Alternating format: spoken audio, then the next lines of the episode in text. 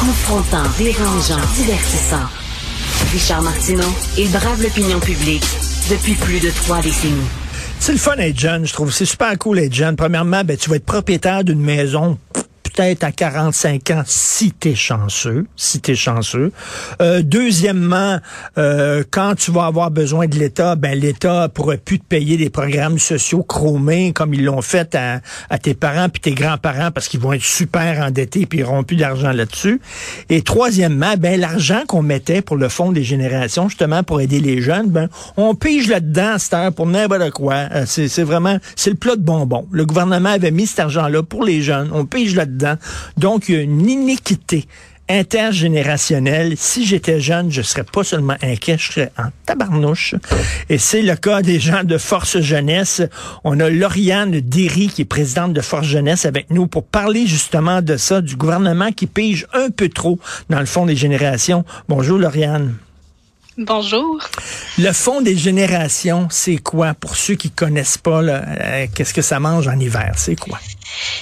Très bonne question. Donc, euh, le Fonds de génération, c'est un outil qui a été créé euh, au début des années 2000, euh, à un moment où la situation économique était assez inquiétante. Donc, les, les gens à l'époque avaient peur de refiler une dette très importante sur le dos des, des, prochaines générations. Et il y a donc 20 ans, Fort Jeunesse a fortement milité pour mettre en place cet outil-là qui sert essentiellement au remboursement de la dette pour assurer la fameuse équité intergénérationnelle dont vous venez de mentionner. C'est ça. Donc, rembourser la dette parce que là, il faut le dire, ma génération, la génération précédente, on fait le party, on se paye des beaux projets avec votre carte de crédit.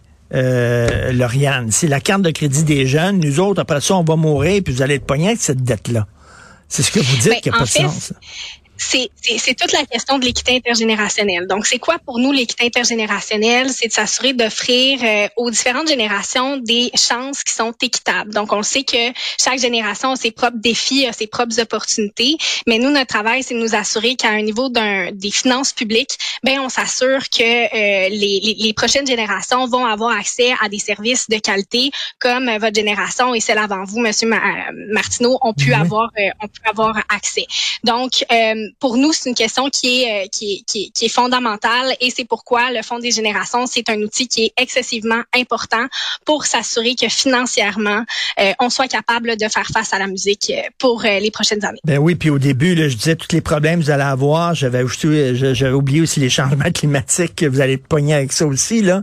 Donc, actuellement, le Fonds des générations, ça sert à quoi? Est-ce que, parce qu'on entend parler, ça a l'air que le gouvernement pige là-dedans comme dans un plat de bonbons. Est-ce que c'est vrai? Euh, en fait, le Fonds des générations, la façon que ça, ça fonctionne actuellement, sert uniquement à rembourser la dette. Euh, là où il y a eu beaucoup de débats, c'est au printemps dernier euh, où le gouvernement a annoncé une baisse d'impôts qu'il finance à même le Fonds des générations. Donc, vous comprendrez que pour nous, ça, c'était un... On n'était pas trop trop content de cette décision-là, ben considérant que le Fonds des générations doit servir en premier lieu l'équité intergénérationnelle et le remboursement de la dette et, en plus, c'est pas qu'on est contre nécessairement la baisse d'impôts, mais euh, on est contre une baisse d'impôts qui est financée à même le Fonds des générations, donc notre carte de crédit, comme vous l'avez euh, bien dit, Monsieur Martineau, euh, mais également sans annoncer un plan pour trouver des nouveaux revenus qui vont balancer les revenus en moins là, qui vont être occasionnés par par la baisse d'impôts dans les dans les coffres de l'État. Puis on le sait que la baisse d'impôts, c'est pour rendre les, les, les, électeurs heureux, puis la CAQ, c'est une façon aussi là, de, de, de grimper dans puis d'avoir des votes, puis on dit bon, on va prendre l'argent des jeunes là. C'est vraiment comme si là, j'avais besoin d'argent moi là, mon fils il met de l'argent de côté dans son tiroir, puis là, j'ouvre le tiroir, puis je prends de l'argent de mon fils pour partir ses dépenses. C'est un peu ça, là, l'image.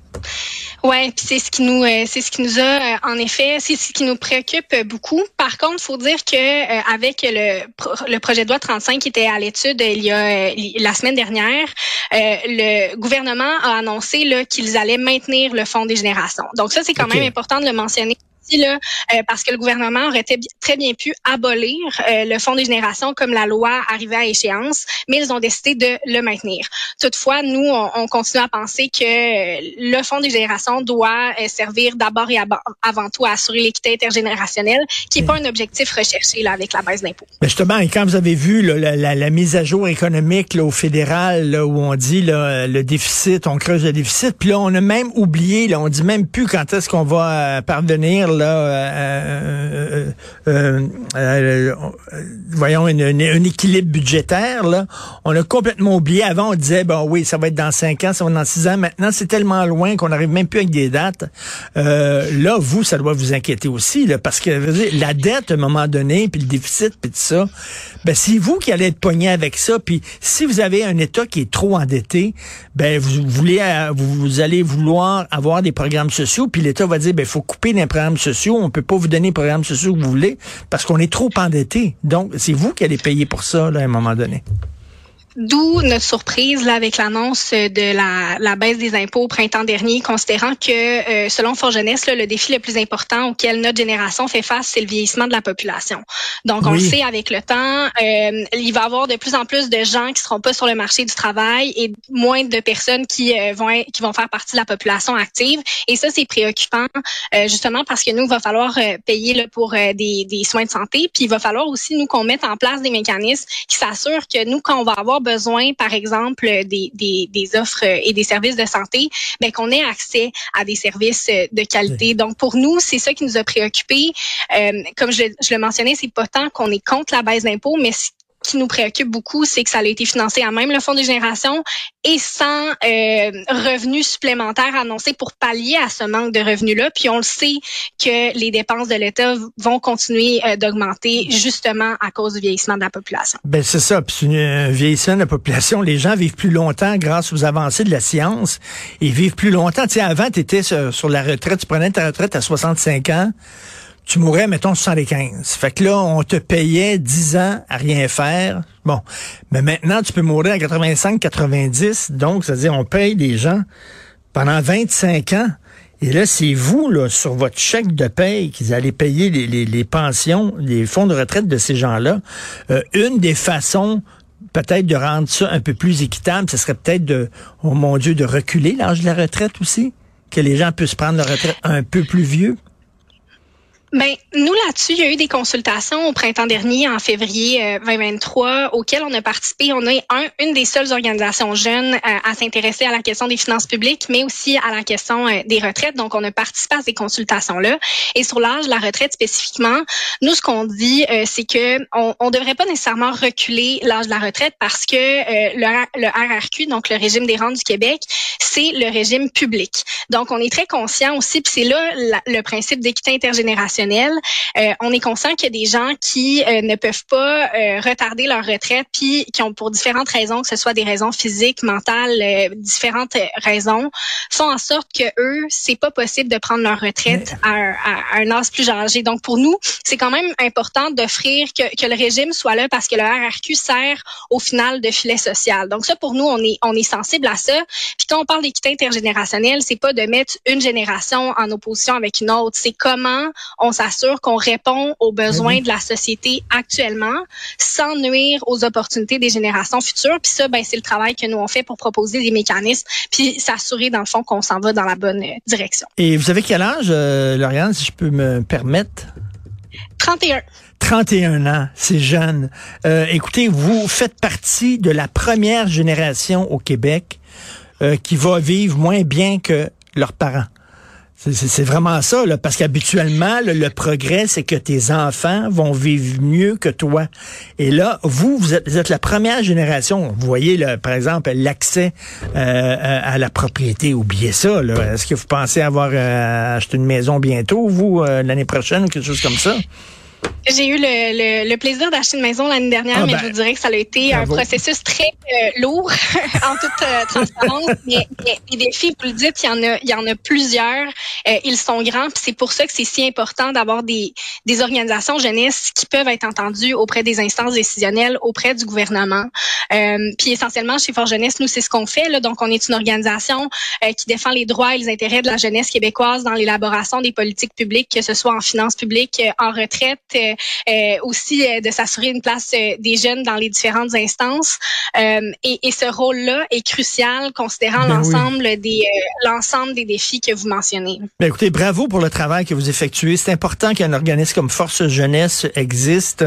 D'ailleurs, je dois dire, hein, si vous voulez fouiller la question à la maison, il y a un gars qui écrit là-dessus. Éric Duhem, ok, je, je fais pas de politique, là, je fais pas absolument pas de politique.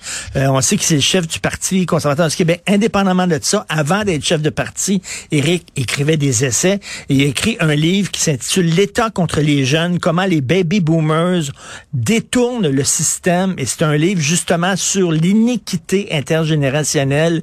Et euh, c'est vraiment, c'est une injustice. C'est une injustice de génération. Euh.